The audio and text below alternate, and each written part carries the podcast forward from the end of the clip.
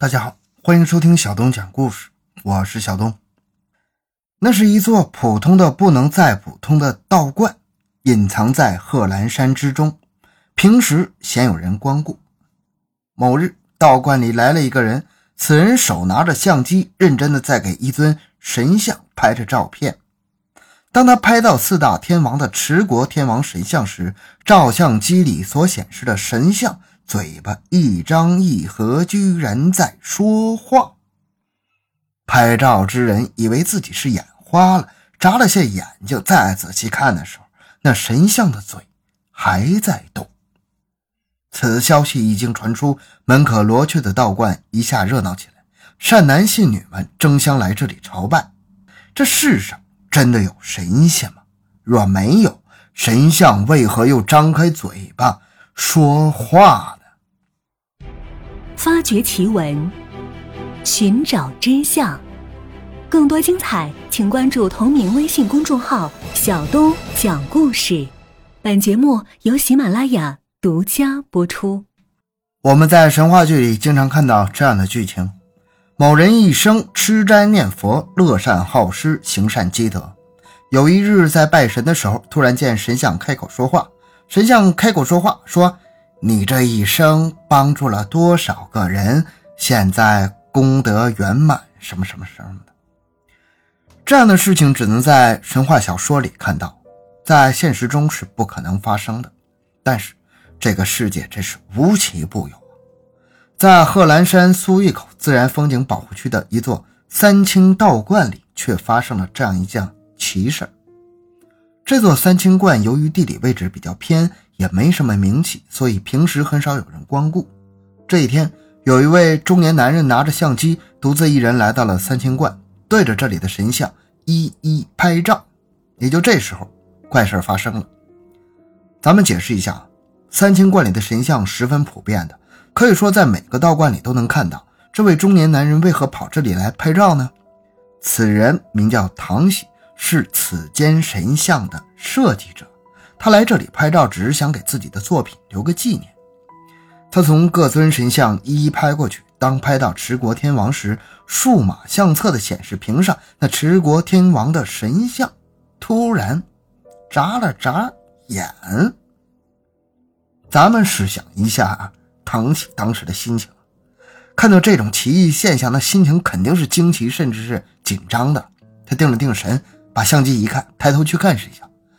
可是这神像依然宝相庄严，没再出现眨眼的动作呀。唐熙以为自己眼花，哎呀，这样的事儿不可能发生的。可是当他把相册抬起来时，又要拍摄，神奇的现象又发生了。这一次呢，神像居然开口说话。只见相机显示屏上神像的嘴巴一张一合，正在朝他讲话。咱们想象一下当时的场景，如果是您的话。估计也同样是目瞪口呆了吧。如果说第一次眨眼是眼花了，那这次唐喜确信绝对没有看错，神像的的确确是在动。咱们都知道，寺庙里的神像都是石雕木刻，而这些形象也都是从文艺作品中窃取而来的，是属于想象的产物，是不可能有灵性或者像人一样开口说话的。那难道我国古代神话传说是真的？古人真的见过神仙，只有在这种前提下，这神像才有可能显灵啊。那么，在我国的历史记载中，有没有类似神像显示的记录呢？答案是肯定的，有。可以说，在我国所谓的正史里面，随处可见上苍显灵的记录，特别是在皇宫。由于皇帝是受天旨意下来管理人间的，是天子，所以真龙现身。天书各种各样的祥瑞频频出现，关于这样的记载，史书上俯拾皆是。其次，在我国古代的志怪笔记里面也是随处可见。但是咱们知道，皇帝搞迷信，那纯粹是为了政治，是为了统治；文学家写神话作品，是为了把不能说的借神话人物说出来，目的不一样，一个是为了掩盖真相，一个是为了揭露真相。然而，这是因为这种行为使得正史和野史里到处都是神仙，也使得神仙在中国的老百姓心中深入人心，谎话说了一千遍也可以变成真理，所以在民间也经常有人说看到神仙显灵。从这个角度上说，没有什么神仙。那么唐喜所看到的神仙眨眼说话到底是怎么回事呢？有人问唐喜：“你所看到的是真的吗？”唐喜肯定地说：“千真万确呀！”贺兰山三清观的神像显示仪式传开之后，本来门可罗雀的道观一下子热闹起来，人们不远千里不辞而劳而来，就为了给持国天王磕个头，希望他能给自己带来好运。有人问起是否见过神像显灵时，所有人都不约而同地回答说：“没有。”所有人都没有见过神像显示，只有设计者唐喜见了，这是怎么回事呢？是神像懂得感恩，还是唐喜说了谎呢？为此，有人专门做了一个实验，按照唐喜发现神像显灵的方法，将照相机对准了持国天王。果不其然，这持国天王似乎对照相机情有独钟。平时任何方法都不能让他说话，但是照相机一对上去，他的嘴巴又动了。在场的善男信女见状，既兴奋又激动，人人都依葫芦画样把照相机拿了出来，对准持国天王。果然，只要有相机，持国天王就开口说话，屡试不爽。这是怎么回事啊？这神仙也爱臭美，在照相机面前摆 pose？有人提出，这可能是在某种特定条件下产生的一种错觉，比如说。有一些图在一些色彩明暗上交替、线条间距的刻意设计，当人站到某个特定的位置时，静态的图画就会动起来。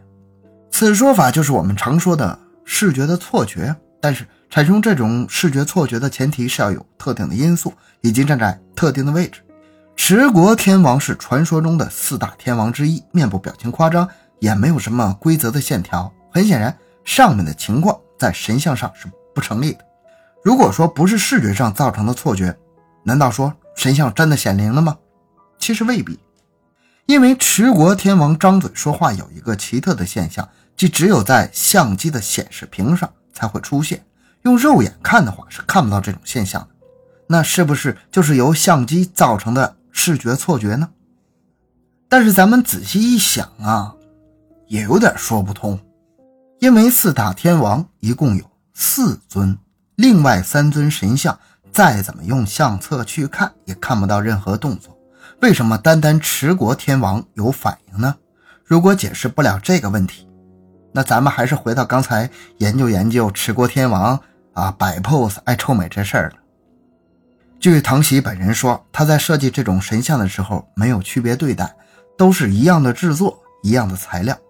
既然制作的工艺、材料都是一样的，为什么其他神像没有反应？为了解开这个奇异现象，相关专家专程来到了三清观，对道观里面的神像进行了仔细勘察。